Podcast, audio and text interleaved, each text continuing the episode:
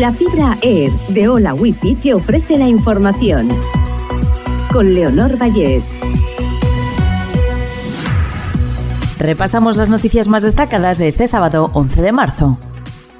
Una nueva ofensiva rusa mata a 10 civiles en Ucrania. Cuatro han muerto por ataques de artillería en Gerson y otros seis por el impacto de proyectiles en el Lviv y Dnipro.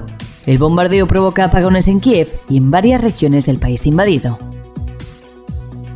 El Silicon Valley Bank protagoniza la mayor caída de un banco en Estados Unidos desde la crisis financiera.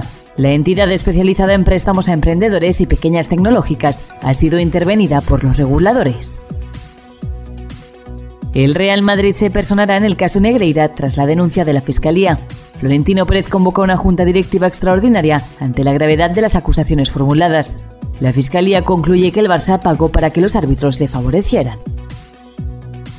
Madrid recuerda en diferentes actos a las víctimas del 11M en el decimonoveno aniversario de los atentados. Pedro Sánchez pide reivindicar la fortaleza de la democracia frente al extremismo y la intolerancia.